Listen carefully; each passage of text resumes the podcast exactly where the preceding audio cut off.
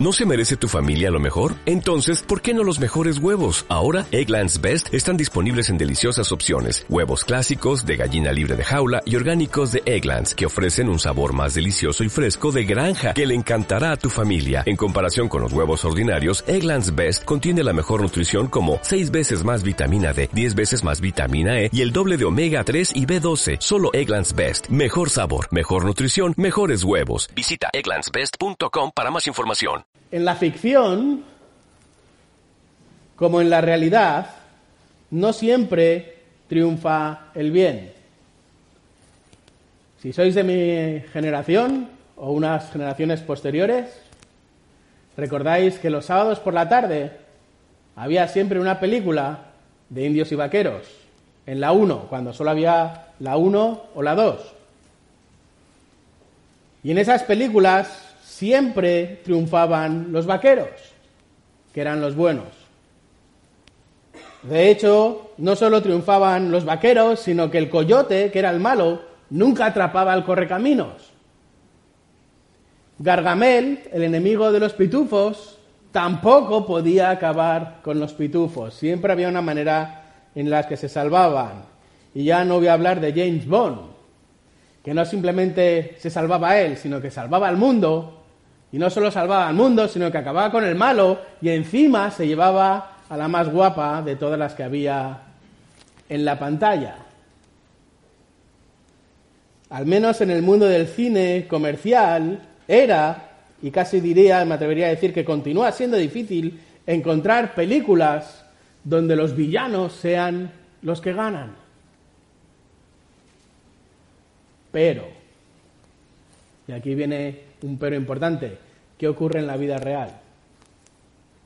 ¿Qué ocurre en la vida real? ¿Por qué mi compañero de clase copia y no hay ningún problema? No simplemente aprueba, sino que además en muchas ocasiones incluso se lleva las alabanzas de otros compañeros o del propio profesor. ¿Por qué mi compañero de trabajo que todos sabemos que es un vago, ¿por qué se aprovecha de mi trabajo? ¿Por qué miente y le va bien? ¿Por qué lleva una vida disoluta y sin embargo es él el que se lleva el ascenso y no yo que estoy intentando trabajar de la manera adecuada para dar la gloria a Dios?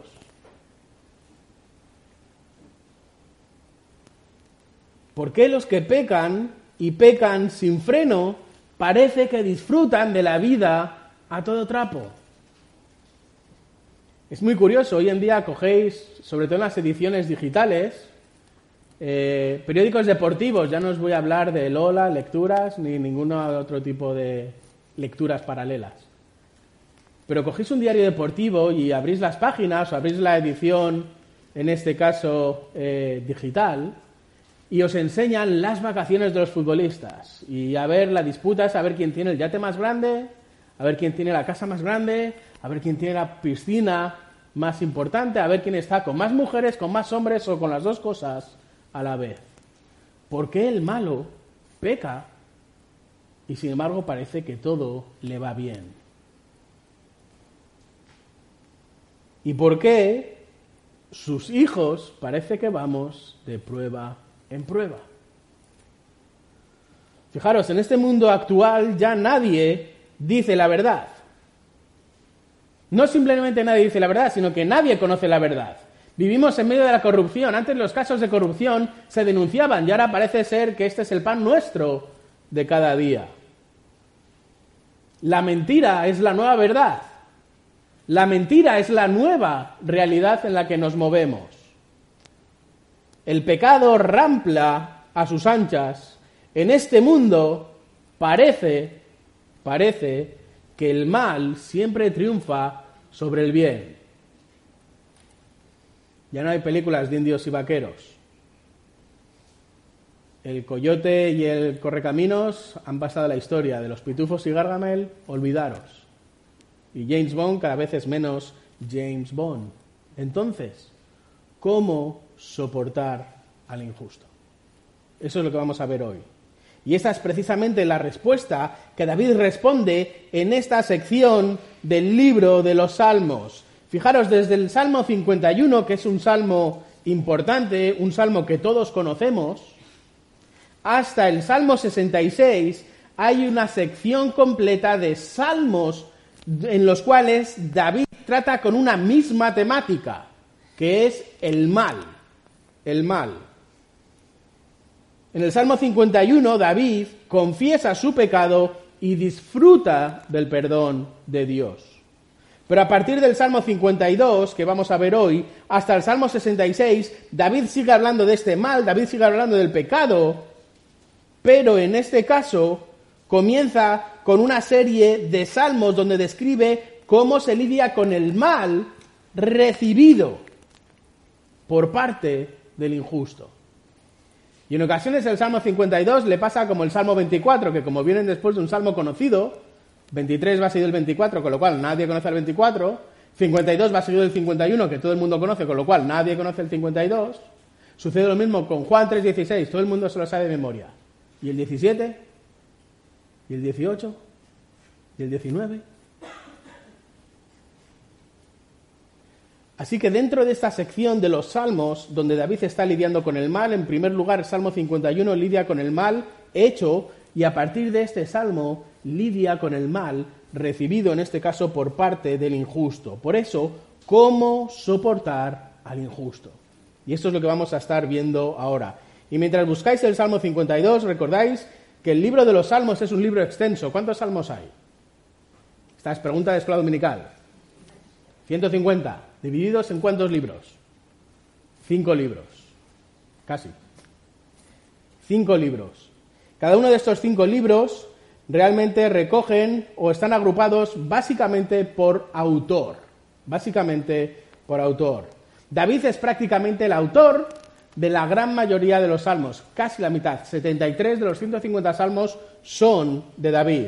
Asaf escribe 12, los hijos de Coré 11, Salomón escribe alguno, Moisés escribe alguno, y tenemos otros autores, aunque uno de cada tres salmos es de un autor anónimo. Y además estos salmos se escriben todos durante un periodo de casi mil años.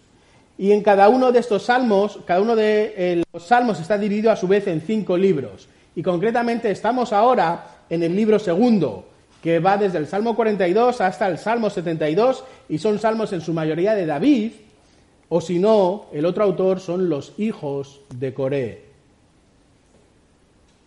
Y si tuviésemos que encapsular, resumir, concentrar todo el libro de los salmos en una sola palabra, esta sería adoración.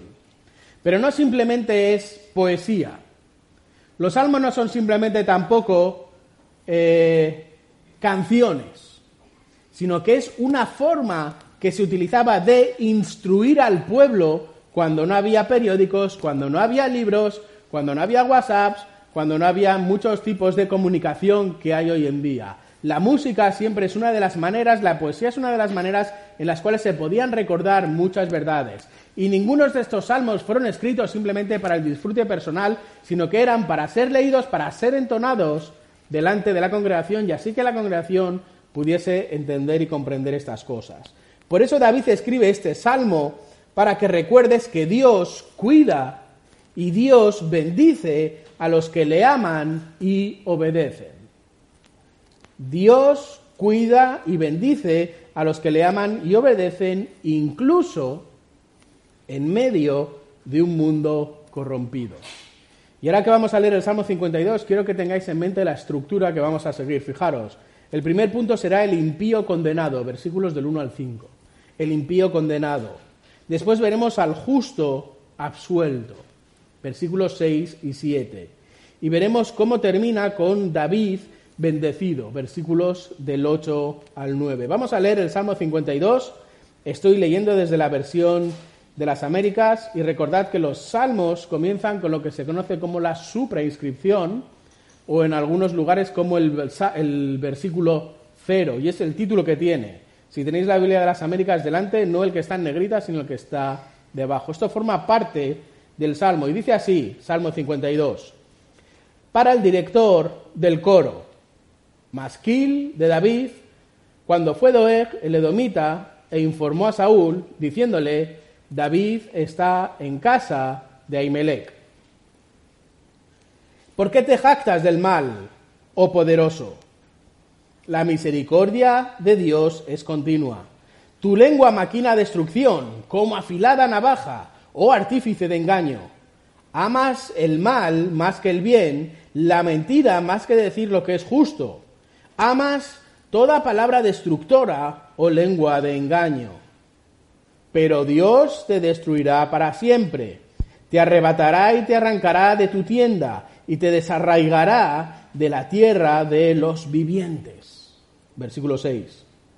Los justos verán esto y temerán, y se reirán de él, diciendo, He aquí el hombre que no quiso hacer de Dios su refugio, sino que confió en la abundancia de sus riquezas y se hizo fuerte en sus malos deseos.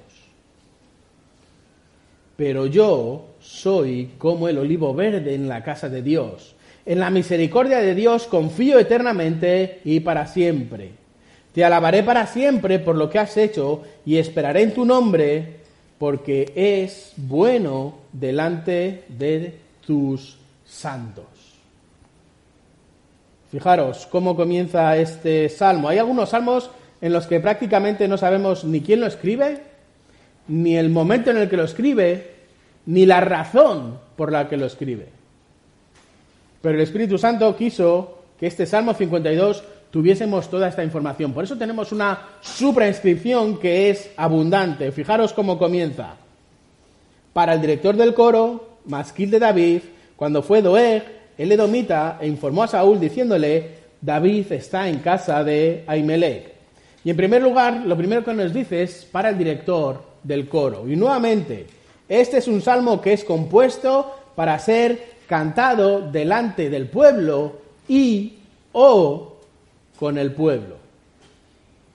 Así que esto no es simplemente para recordar o apuntar una historia bonita, sino que hay información hay verdades bíblicas y teológicas y divinas que debemos de aprender. Así que no es simplemente poesía bonita. Por eso, más que una canción y más que un poema, contiene contenido que debemos de aprender. Por eso David quiere enseñar algo importante al pueblo y lo hace por medio de una canción, por medio de una poesía. Algo que podían cantar que podían recitar, que podían memorizar, que podían llevarse a sus casas y que podían seguir rumiando durante el resto de la semana o podían incluso cantarse los unos a los otros. Pero además nos dice que es un masquil de David. Y este masquil aparentemente se trata de un poema contemplativo para ser aprendido, meditado, observado, y es un poema que es necesario para el conocimiento, con lo cual está reforzando la idea anterior. Hay una verdad importante aquí, hermanos, que tenemos que rumiar. Hay una verdad que tenemos que llevarnos a casa y hay una verdad que tenemos que seguir dándole vueltas, no simplemente mientras vamos en el coche a nuestro hogar, sino durante el resto de la semana. Esta era la idea de este Malquín. Esta es la idea por la cual David escribe de esta manera y lo enfatiza de esta manera, con lo cual ya les estaba diciendo a su primera audiencia que esto era importante, que tenían que tener las orejas abiertas y los ojos abiertos porque había información importante y por lo tanto nosotros podemos hacer lo mismo. Y después nos dice en qué momento histórico David compone este salmo. Cuando fue Doeg el Edomita informó a Saúl diciéndole, David está en casa de Ahimelech. Y realmente este salmo se compone entre el primer libro de Samuel, capítulo 21 y el capítulo 22. Si recordáis, Saúl desobedece a Dios, desobedece, por supuesto, a Samuel, que era el profeta de Dios. Estamos en un momento de transición en la historia de Israel. Venimos del tiempo de los jueces. El tiempo de los jueces estaba caracterizado por qué? Hay una frase que se repite continuamente en este libro. Cada uno hacía lo que bien le parecía y hay una serie de espirales negativas cada vez más profundas, de desobediencia, de castigo de Dios, de arrepentimiento. Dios manda a un juez, en este caso, que el juez tenemos que ver que es más que lo que nosotros veríamos hoy un juez, sino una especie de cabeza libertador militar. Y en este caso vuelve a colocar al pueblo en su sitio, pero el pueblo vuelve a, desviar, a desviarse y vuelve a ir para abajo. Entonces, estamos en este tiempo en el cual dejamos atrás el tiempo de los jueces con Samuel, que es el último juez, es el primer profeta, y a partir de Samuel comienza la monarquía, un periodo de tiempo en la historia de Israel que duró poco, aproximadamente 140 años. Y delante de nosotros tenemos dos reyes que van a marcar toda la monarquía de Israel. Por un lado tenemos a Saúl, que es el ejemplo negativo, y por otro tenemos a David, el rey David, que se conoce como un hombre conforme al corazón de Dios. Y a partir de estos dos reyes, el resto de los reyes, hasta la, desaparición de la monarquía, van a estar siendo siempre contrastados con un modelo con otro. ¿A quién ha seguido? Ha seguido a Saúl, es un rey malo. Ha seguido a David, ha sido un rey bueno conforme al corazón de Dios. Y Saúl si me permitís la expresión, era como un Pedro Sánchez. Alto, guapo, punto. Eso es todo lo que podemos decir positivo de él. En este caso, con Saúl ocurre lo mismo. De hecho, en el momento o con la gota que colma el vaso es cuando hace caso omiso a la ley de Dios y él mismo realiza los sacrificios.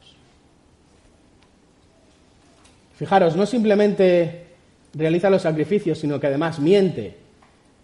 Se le hacía tarde, Samuel no llegaba, lo vemos en el capítulo 15, y entonces lo que hace Saúl es aprovechar el tiempo y total, matar a un animal es matar a un animal. ¿Qué más da? Para que lo haga Saúl, para que lo haga Samuel, lo hago yo. No entendía el concepto de la santidad de Dios. Y eso es lo que le lleva finalmente a realizar estos sacrificios. Y en este caso llega Samuel y Samuel tiene que darle este mensaje de parte de Dios. El reino ha sido apartado de ti. Samuel venía además de haber ungido a David en el capítulo 16. Ha ungido a David como rey, aunque esto lo sabemos nosotros, porque nos lo dice el autor y lo sabe la familia de David, pero no lo sabe nadie más. De momento está todavía en secreto. Y el Espíritu de Dios se aparta de Saúl y solo el arpa de David es capaz de calmar el ansia de este hombre. Pero David acaba con Goliat en el capítulo 17, surge una amistad a prueba de bombas con Jonatán, que es el hijo de Saúl, tal y como vemos en el capítulo 18. Jonatán busca que Saúl esté bien con David, pero no lo logra y finalmente David tiene que escapar. Y tiene que escapar desde aquí, desde el capítulo 18 hasta el capítulo 31, hasta el final del primer libro de Samuel. Y el primer lugar donde escapa, precisamente como leemos en los, en los capítulos 19 y 20, es a la ciudad de Nob, N-O-B. Y en esta ciudad de Nob está Aimelec, el que aparece aquí en nuestro salmo. Y Aimelec es el sacerdote. Y David llega y le pide comida y le pide también armas. Y recibe el pan de la proposición, ese pan que eran 12 hogazas grandes, aproximadamente entre 4, kilos y medio, 5 kilos de pan, 12 hogazas que estaban continuamente puestas delante del Señor. Una manera de que él tenía que recordar la bendición, en este caso, de cada una de las tribus, de las doce tribus de Israel. Y este pan estaba durante una semana en el lugar santísimo, pero no en el templo porque el templo no existía todavía. Y no simplemente recibe cinco panes para poder alimentar a sus hombres, sino que además recibe la espada de Goliat. Pero de toda esta transacción, Doeg, el edomita, que nos dice que es el jefe de los pastores de Saúl, estaba presente. Y este Doeg edomita, que es uno de los descendientes de Esaú, por eso se les llamaba con este nombre, los edomitas, los peludos, que sería la traducción, realmente va después en el capítulo 22 y habla con Saúl y le dice, aquí está David. Y fijaros, en el capítulo 22 del primer libro de Samuel vemos cómo llega Saúl con sus hombres y se presenta en casa de Ahimelech. Y no simplemente se presenta delante de Ahimelech, sino que fijaros lo que les dice, capítulo 22 del primer libro de Samuel, versículo 14. Respondió Ahimelech y le dijo, ¿Y quién entre todos tus siervos es tan fiel como David, yerno del rey, jefe de tu guardia, y se le honra en tu casa? ¿Acaso comencé hoy a consultar a Dios por él? Lejos esté esto de mí, no culpe el rey de nada a su siervo ni a ninguno de los de la casa de mi padre, porque tu siervo no sabe nada de este asunto. Pero el rey le dijo, ciertamente morirás, Aimelec, tú y toda la casa de tu padre. Y el rey dijo a los guardias que le asistían, volveos y matad a los sacerdotes del Señor, porque la mano de ellos también está con David, porque sabían que él estaba huyendo y no me lo revelaron. ¿Qué ha hecho Aimelec mal? Nada. ¿Qué le va a costar? Su vida. Pero todavía hay hombres piadosos, fijaros, estamos todavía en la mitad del versículo 17. Pero los siervos del rey no quisieron levantar la mano para atacar a los sacerdotes del Señor. Versículo 18. Entonces el rey dijo a Doeg, vuélvete y ataca a los sacerdotes. Y Doeg, el edomita, Doeg el peludo, se volvió y atacó a los sacerdotes y mató aquel día a 85 hombres que vestían el efod lino, de lino. Y Anob, ciudad de los sacerdotes, la hirió a filo de espada, tanto a hombres como a mujeres, tanto a niños como a niños de pecho, también hirió a filo de espada bueyes, asnos y ovejas.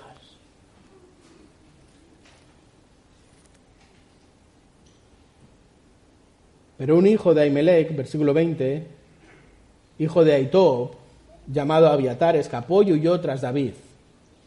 Y Abiatar avisó a David que Saúl había matado a los sacerdotes del Señor. Versículo 23. Esta es la respuesta de David. Quédate conmigo, no temas, porque el que busca mi vida busca tu vida, pues conmigo estarás a salvo. Fijaros, Doeg el Edomita. Tiene un nombre complicado. Pero cambiad ese nombre y ponerle cualquier otro nombre. Porque este es el tipo de hombre que funciona en un mundo como el nuestro, un mundo que está torcido por el pecado. En este mundo corrompido por el pecado, parece que el mal siempre triunfa. Parece que el que sale de rositas es aquel que es capaz de levantar su mano no solo contra los sacerdotes, sino incluso contra hombres, mujeres, niños, niños de pecho, bueyes, ovejas y cabras. Pero David escribe este salmo para que recuerdes que Dios cuida y bendice a los que le aman y obedecen incluso en medio de un mundo corrompido como en el que estamos. Fijaros. Por eso comienza con el impío condenado, versículos del 1 al 5. Fijaros la primera pregunta, ¿por qué te jactas del mal, oh poderoso? La misericordia de Dios es continua.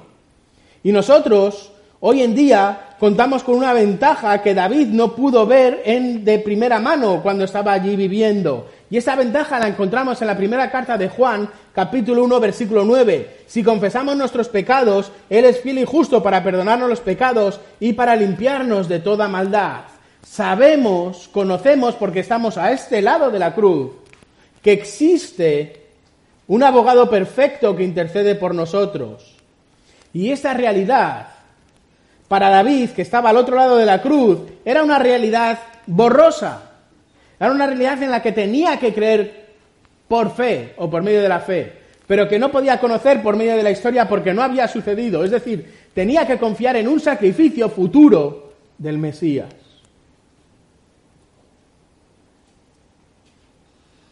Por eso David la percibe y David la recibe por fe como algo que sucederá en el futuro. Sin embargo, para nosotros es un hecho cierto porque es algo que ya ha sucedido.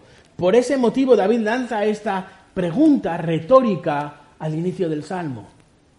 ¿Por qué te jactas del mal, oh poderoso? ¿Por qué te jactas del mal? Pero fijaros, esta pregunta a nosotros nos deja con más preguntas, porque ¿quién es el poderoso? ¿A quién se refiere David? ¿Está hablando a Saúl? ¿Está hablando a Doeg? ¿Está hablando a cualquier impío? En cierto modo, A, B o C, las tres respuestas son válidas. Porque da igual. Porque la pregunta es válida para todos y cada uno de ellos. ¿Cuál es la pregunta? ¿Por qué confías en el mal? ¿Por qué confías en el mal? ¿Por qué es el mal tu arma? ¿Por qué haces el mal? ¿Por qué te van a glorias en el mal? ¿Por qué disfrutas del mal? ¿Por qué vives en el mal? En el mal. ¿Por qué?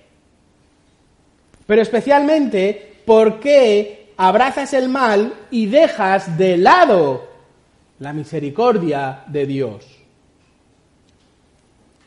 ¿Por qué te abrazas al mal y dejas de lado la misericordia de Dios? Una misericordia que es eterna, que es eterna.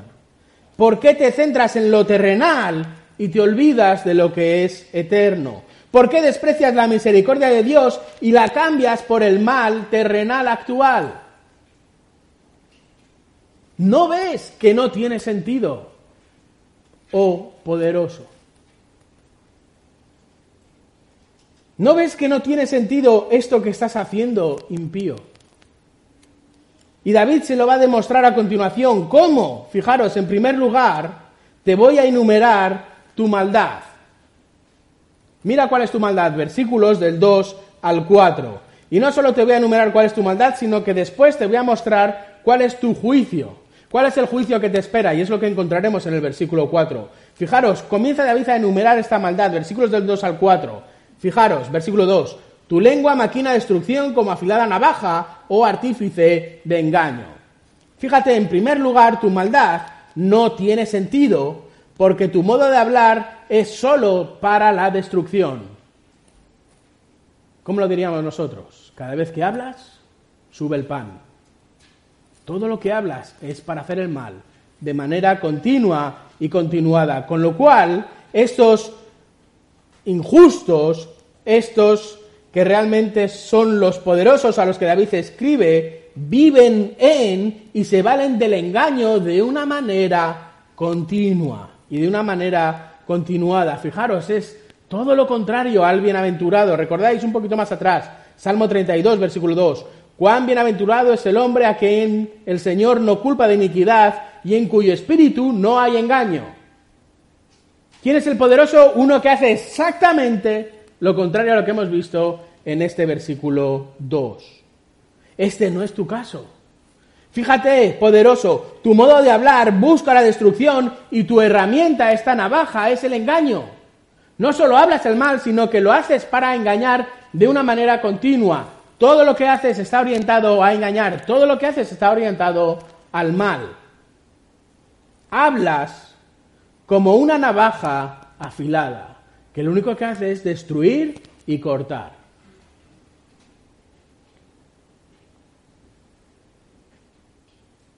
Y es una navaja afilada. Y es una navaja que solo trae destrucción, que solo trae ruina a su alrededor. Este es el modo en el que el impío engaña continuamente, es decir, vive continuamente en el engaño. Se vale continuamente del engaño. Pero hay más, fijaros, en segundo lugar, versículo 3. Amas el mal más que el bien. La mentira más que decir lo que es justo. No solo engañas continuamente, sino que, en segundo lugar, tu vida está caracterizada por este amor al mal y a la mentira. Amas el mal y amas la mentira. Tú no eres recto, tampoco eres bienaventurado estás continuamente engañando, como hemos visto en el versículo 2, y estás continuamente de espaldas a Dios, como vemos en el versículo 3. Fijaros que dos características, pero hay más. Vamos a ver la tercera característica, versículo 4. Amas toda palabra destructora o lengua de engaño. Fijaros, tu vida está caracterizada por la palabra que destruye, por la palabra que destruye. Si tuviésemos que traducir esta expresión al español coloquial, diríamos que mientes más que hablas. No simplemente estás continuamente engañando, no simplemente estás continuamente de espaldas a Dios, sino que además mientes más que hablas. Y cuando sumas todos estos factores, ¿cuál es el resultado? Vives continuamente en la mentira, versículo 4. La mentira es tu hábitat.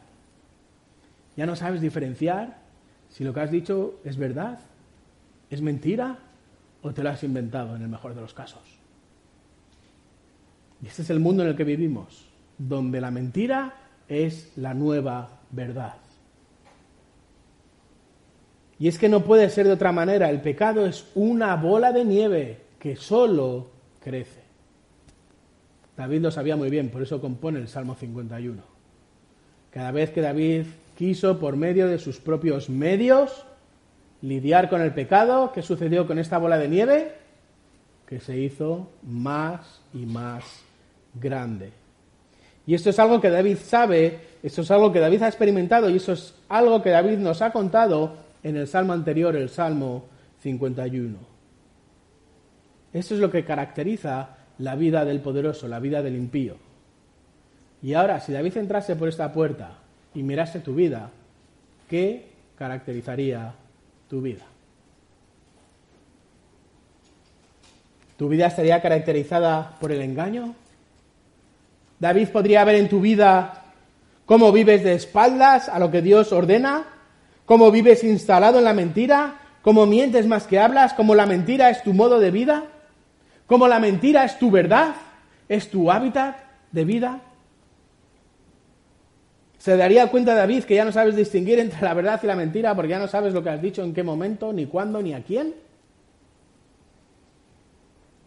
Por eso David ha comenzado el Salmo con esta pregunta retórica. ¿Por qué te jactas del mal, oh poderoso?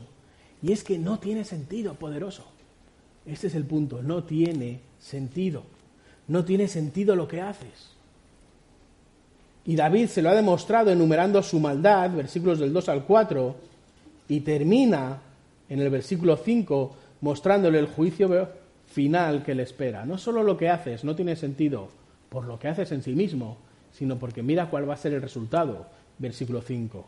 Pero Dios te destruirá para siempre. Atentos a los verbos. Dios te destruirá para siempre.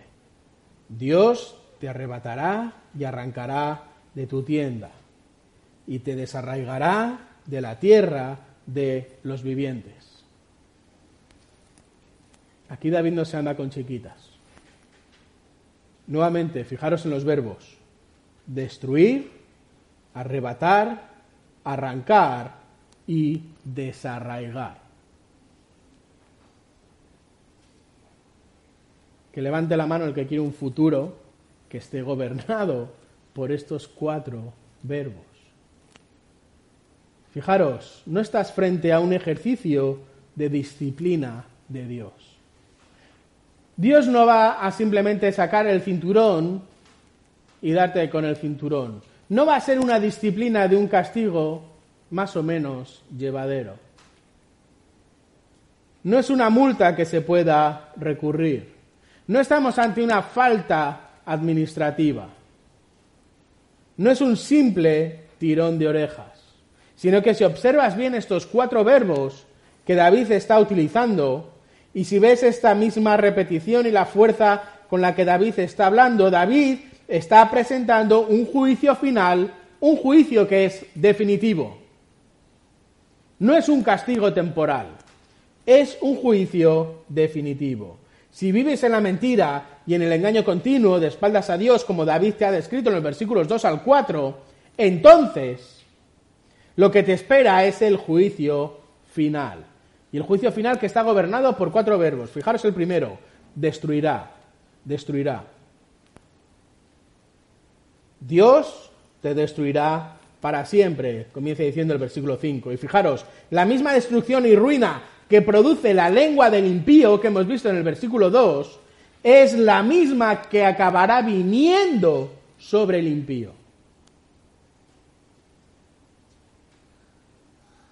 La misma ruina que anuncia en el versículo 2 es la misma ruina que espera al impío en el versículo 5, con un pequeño matiz.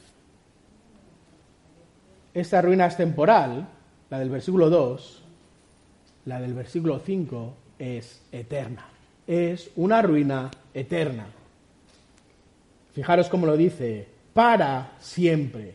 Así que David está aplicando la diferencia abismal entre la misericordia de Dios, que es continua, versículo 1, la segunda parte, es decir, que es eterna, que es para siempre, la está contrastando con la severidad, en este caso con la destrucción, que también es eterna y que también es para siempre, y con este sufrimiento que el impío va a sufrir, esta misma ruina para siempre. Así que delante de ti tienes misericordia eterna o ruina eterna. Y el impío se ha abrazado a la ruina eterna. Este es el juicio final, ruina para siempre. Y por si no te queda claro, fijaros, David utiliza tres imágenes más para describir la dureza de esta ruina para siempre en este versículo 5, de esta destrucción eterna. Hemos visto que Dios te destruirá para siempre. Y en segundo lugar, fijaros, Dios arrebatará tu tienda. Y la idea aquí es demoler, echar abajo. Son esas familias que en un desastre natural se hunde su casa, se hunde su edificio y se quedan en la calle literalmente con lo opuesto. Un incendio, un terremoto, un huracán y te quedas con lo que llevas puesto encima de ti.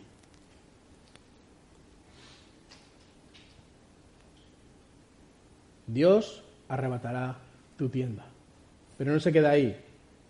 Dios arrancará tu tienda. Y esa imagen evoca el momento en el que sacas una brasa del fuego y la separas. ¿Qué ocurre cuando sacas una brasa del fuego y la separas? Que finalmente esta brasa acaba consumida, apagada, sin fuerza, sin fuego, sin vigor. Esta es la misma idea. No vas a ser parte de qué? Fijaros cómo termina, de la tierra de los vivientes. Dios te va a desarraigar de la tierra de los vivientes y esta es la tercera imagen, en este caso el cuarto verbo. Y David presenta la idea de un árbol que ha sido arrancado, un árbol que ha sido tumbado, un árbol cuyas raíces ahora están expuestas y ya no tienen acceso a los nutrientes. ¿Y qué sucede cuando arrancamos un árbol? ¿Qué sucede cuando arrancamos una planta? ¿Qué sucede cuando las raíces están en contacto con el aire y no están en contacto con la tierra, con los nutrientes y con el agua? Que ese árbol acaba muerto, seco. Acaba muerto. Un árbol sin raíces muere, con lo cual no podrá seguir viviendo en la tierra de los vivos. Fijaros, estas son las imágenes que hacen que comprendas de una manera clara lo que implica el castigo de la ruina para siempre. Así que aquellos que viven en la mentira y en el engaño continuo de espaldas a Dios, este es el fin que les espera. Por eso es importante que sepas cómo vives, de qué manera estás viviendo hoy en día, qué marca tu vida, cuál es la síntesis de tu vida. ¿En qué grupo estás? ¿Estás en el grupo de los justos, de los que han sido justificados, de los que van a disfrutar, en este caso, de la misericordia eterna? ¿O estás en el grupo de los impíos, aquellos que van a disfrutar, entre comillas, de este castigo eterno?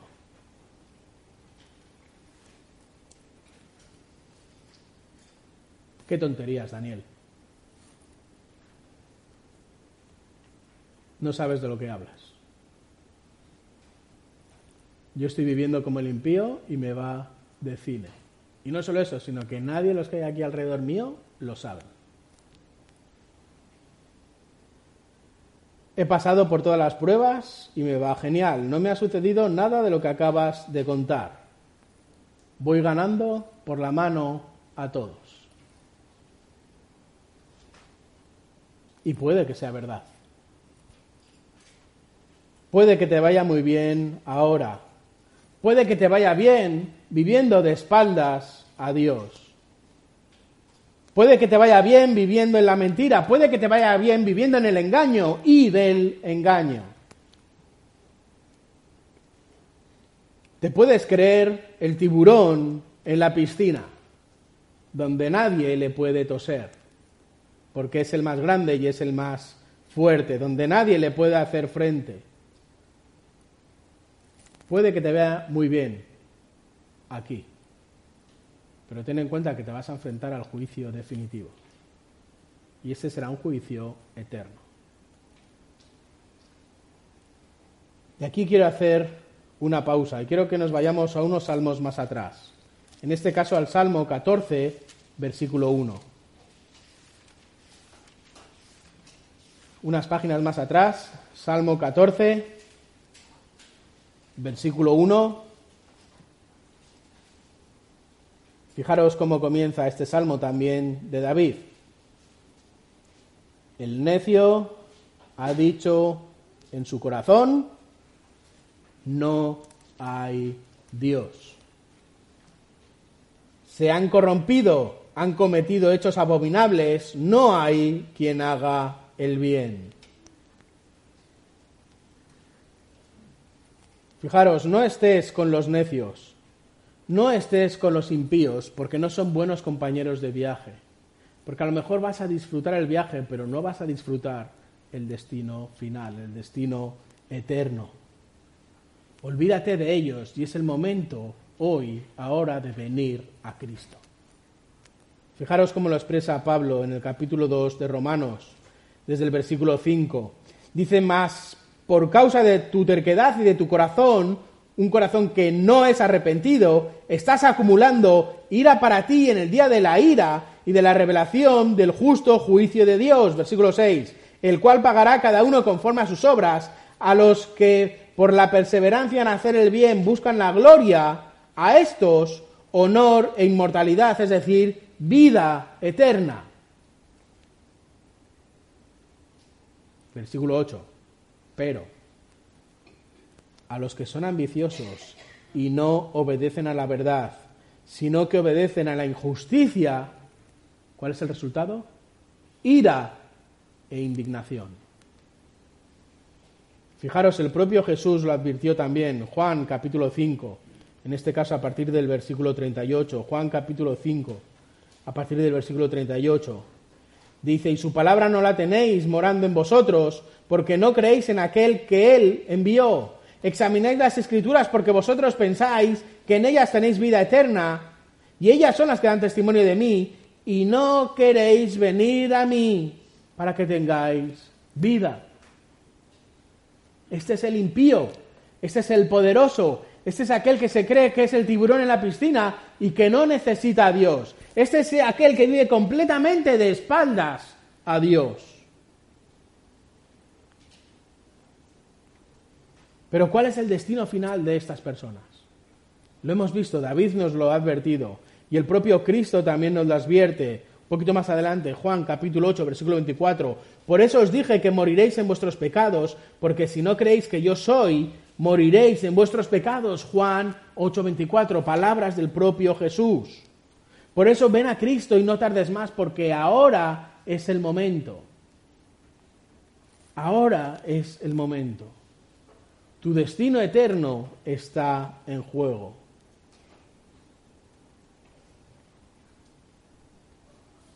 ¿qué vas a hacer? ¿Vas a seguir viviendo en la mentira y con la mentira como tu bandera? ¿Vas a disfrutar, entre comillas, el recorrido de esta vida? Pero vas a acabar en el infierno eternamente. Es el momento de venir a Cristo.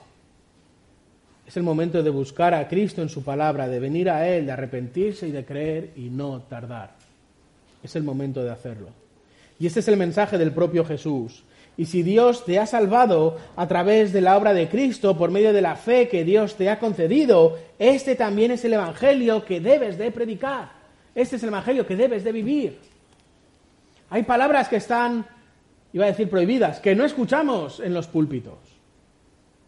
No se habla del pecado, no se habla del infierno, no se habla de la condenación,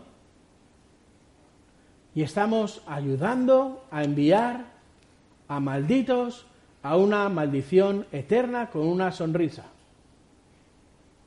pensando que van tan contentitos, cuando el final que les espera es un final doloroso. Piensa en tu familia, piensa en tus amigos, piensa en tus compañeros de clase, en tus compañeros de trabajo. Piensa en aquellos vecinos a los que, con los que tienes una buena relación, con los que amas, a los que quieres, a los que respetas. Necesitan el Evangelio. Predica el Evangelio. Por eso David escribe este salmo, para que recuerdes que Dios cuida y bendice a los que le aman y obedecen, incluso en medio de un mundo que está corrompido. Y lo demuestra con la condenación del impío, el impío condenado, versículos del 1 al 5. Pero hay más. El impío es condenado, pero fijaros, el justo es absuelto. El justo es absuelto, versículos del 6 al 7. Fijaros estos versículos. Los justos verán esto, ¿el qué? Todo lo que hemos dicho anteriormente, versículos del 1 al 5, y temerán, y temerán, y se reirán de él, diciendo, he aquí el hombre que no quiso hacer de Dios su refugio, sino que confió en la abundancia de sus riquezas y se hizo fuerte en sus malos deseos. Y fijaros, este versículo 6 comienza con una afirmación lógica a lo que sucede con el final del impío. El justo verá esto y temerá. Y este verá significa que serán testigos directos, testigos visuales. Y este temer implica respetar, implica adorar. Es decir, el hecho de ver el castigo definitivo de los impíos implica ser testigos que ganen respeto y en adoración delante de Dios. Y fijaros, y se reirán de él. Y esta no es una risa de ja, ja. Ahora el que se ríe soy yo. Me las has hecho pasar canutas, ahora sufre. No es esta risa. No es una risa de desprecio. Es una alegría porque Dios ha reivindicado su justicia.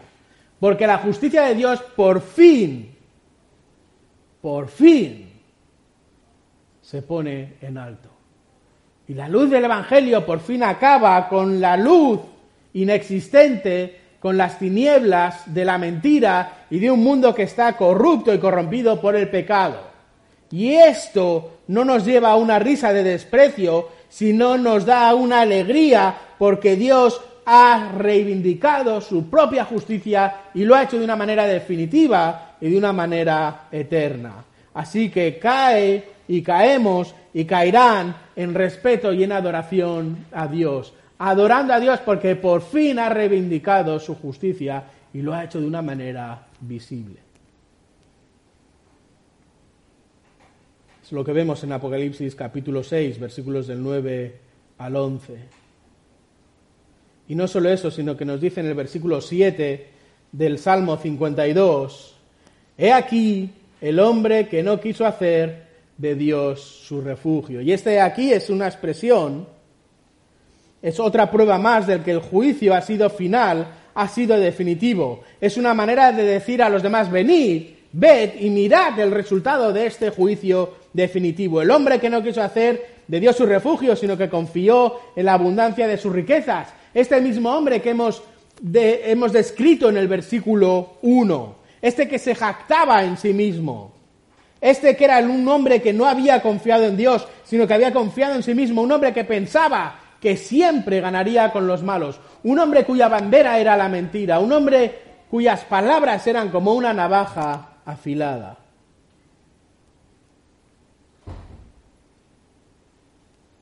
Un hombre que se hizo fuerte en sus malos deseos, un hombre cuya fortaleza descansaba en sus riquezas, descansaba en sus fuerzas.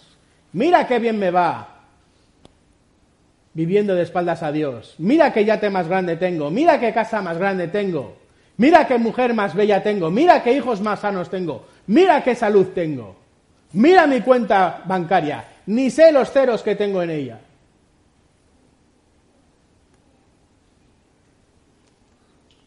Pero su refugio fuerte ha sido destruido.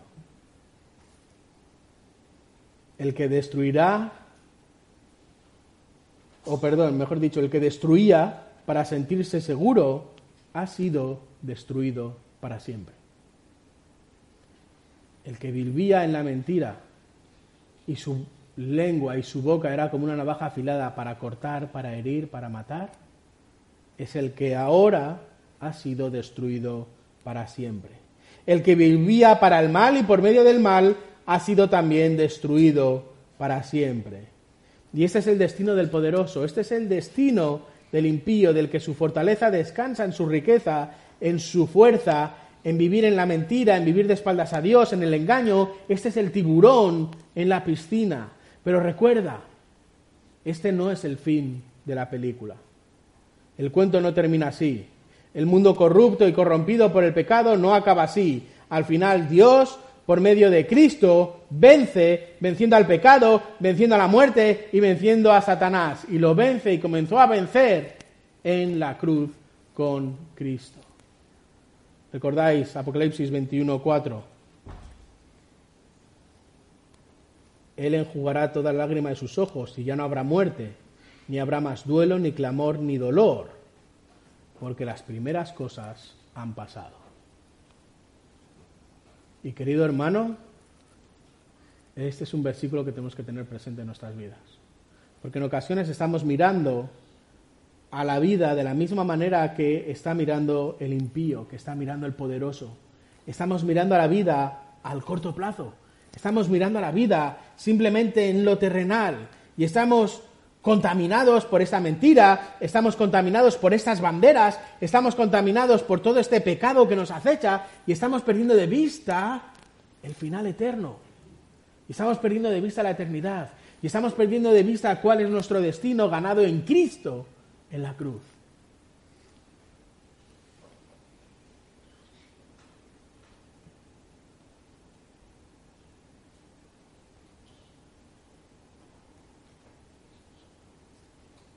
¿Cuál es la clave para vivir y soportar las injusticias en el mundo presente?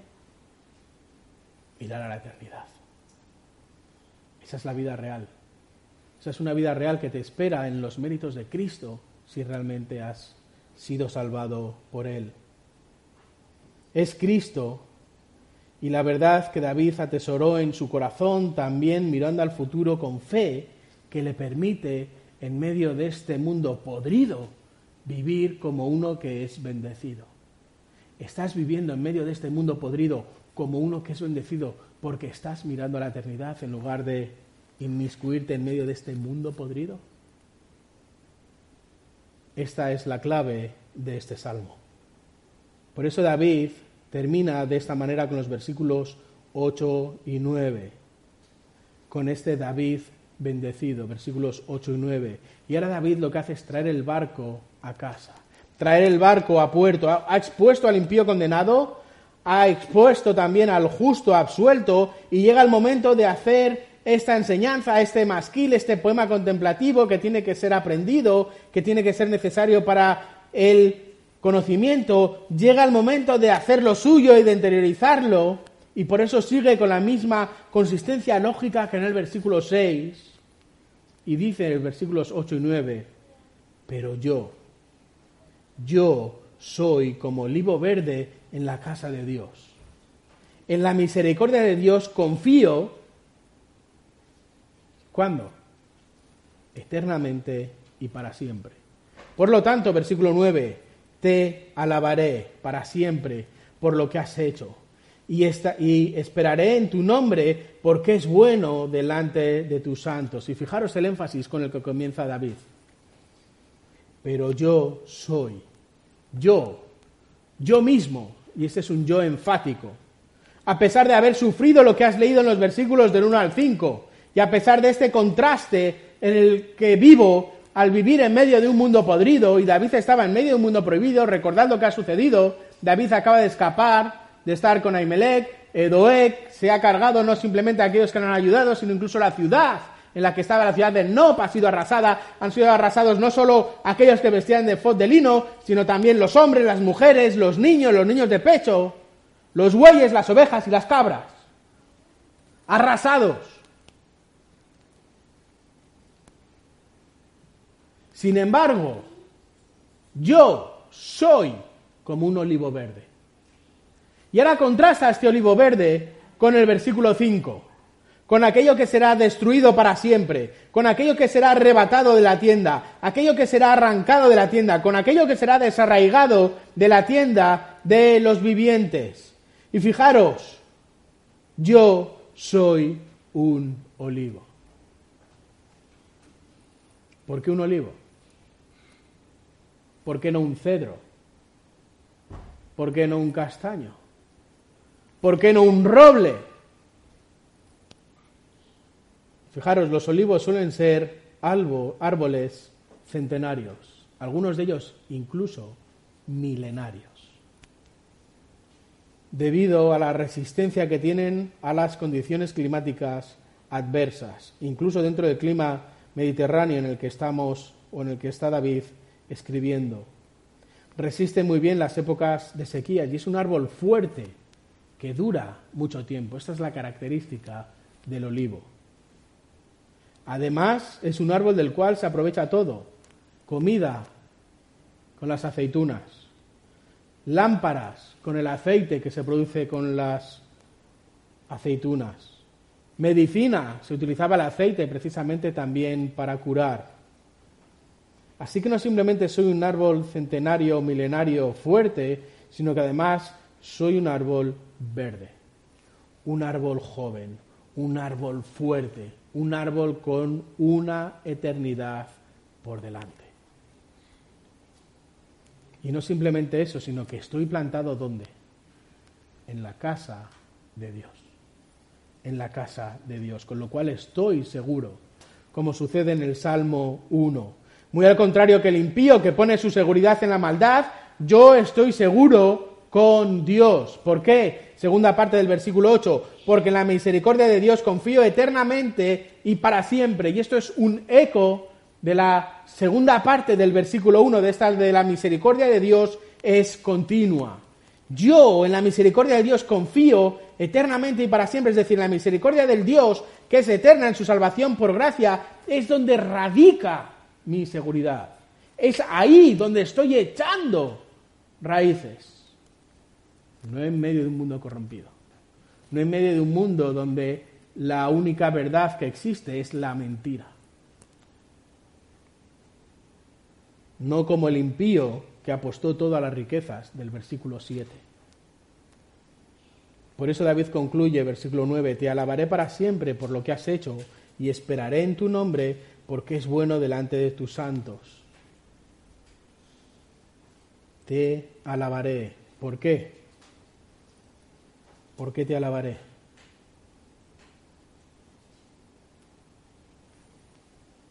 fijaros, esta no es una alabanza personal, es una alabanza corporativa. No es simplemente gracias y yo sigo con mi vida. Como cuando vas por la calle y te dan publicidad y la rechazas, y dices no, gracias, y tú sigues adelante con tu vida y con tus cosas. Sino que he visto tu invención y sé que puedo esperar en ti. He visto cómo actúas te conozco y sé que puedo esperar en ti. He visto lo que has demostrado en el pasado, he visto lo que has demostrado en el presente y eso hace que mi futuro esté arraigado en ti. Es por tu gracia que formo parte de aquello que es bueno delante de tus santos, de aquellos que son tus amados. Y con esto cierra el círculo que comenzó en el versículo 1. ¿Por qué? Porque la misericordia de Dios es continua. Por eso David escribe este salmo para que recuerdes que Dios cuida y bendice a los que le aman y obedecen, incluso en medio de un mundo corrompido como es este, como era el de David y como es también el mundo en el que vivimos hoy en día. Por eso espera en el Señor. Continúa nadando, Pon tus ojos en la eternidad, no en el presente. Por eso continúa viviendo fiel y viviendo obediente. Deja de un lado al impío. No mires al tiburón en la piscina. Sigue adelante. Predica el Evangelio a un mundo que está corrompido por el pecado y que tiene un fin cierto, que es este juicio eterno.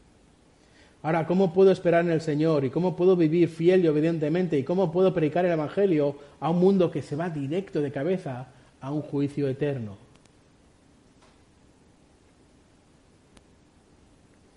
Solo hay una respuesta y la respuesta es predicando el Evangelio. predica la palabra. Salmo 119, versículo 105, un versículo que todos conocéis de memoria. Lámpara es a mis pies tu palabra y luz para mi camino. Es la palabra la que te guía a cómo caminar y es la palabra la que debes dar a otros para que también les ilumine en su camino y saber cómo caminar. Por eso conocemos el final de esta película. Parece que el mal ha vencido al bueno al matarlo en la cruz, pero la cruz está vacía. Pero la tumba está vacía. Pero aquel que crucificaron está sentado a la diestra del Padre intercediendo por sus hijos. Y no solo eso, sino que ha pagado la deuda en su totalidad. Por eso recuerda que Dios cuida y bendice a los que le aman y obedecen incluso en medio de un mundo corrompido. Billy Bray era un pastor en una iglesia del Reino Unido a principios del año 1800. Y hubo un domingo en el que los feligreses comenzaron a compartir sus experiencias de sufrimiento que habían experimentado en el mundo. Pero no solo compartían estas experiencias de sufrimiento, sino que también compartían las bendiciones de parte de Dios. Así que Billy Bray, el pastor, se levantó al final del servicio y dijo, en verdad, he bebido vinagre y miel. El vinagre representa el sufrimiento y la miel representa las bendiciones pero el vinagre ha sido una cucharada y la miel un panal completo. Vive mirando a la eternidad. Vive mirando a la eternidad. Vamos a terminar orando. Padre, gracias por tu palabra y gracias por este recordatorio del Salmo 52 de cómo soportar al impío Gracias por este llamado a esperar en el Señor. Gracias por este llamado también a continuar viviendo fiel y obedientemente. Gracias por este llamado también a predicar el Evangelio a un mundo que está corrompido por el pecado y que tiene un fin cierto con este juicio eterno. Y gracias porque además nos das también los medios como es la palabra del Evangelio. Gracias por podernos alimentar de este panal de miel. Gracias por poder disfrutar de este panal de miel y gracias por poder compartir este panal de miel y gracias porque sabemos que al final podremos unirnos a este pastor inglés del año 1800 y cuando miremos nuestra vida saber que estos sinsentidos que estamos viviendo ahora son una cucharada de vinagre en comparación con ese panal lleno de miel que nos espera en la eternidad. Ayúdanos a vivir con nuestros ojos y con nuestras vidas centradas en la eternidad y hacerlo así para tu gloria. Esto oramos en el nombre de Jesús. Amén. ¿Te preocupas por tu familia? Entonces, ¿por qué darles solo huevos ordinarios cuando pueden disfrutar de lo mejor? Eggland's Best, los únicos huevos con ese delicioso sabor fresco de granja, además de la mejor nutrición, como 6 veces más vitamina D, 10 veces más vitamina E y 25% menos de grasa saturada que los huevos regulares, además de muchos otros nutrientes importantes. Así que, dales los mejores huevos. Eggland's Best, mejor sabor, mejor nutrición, mejores huevos.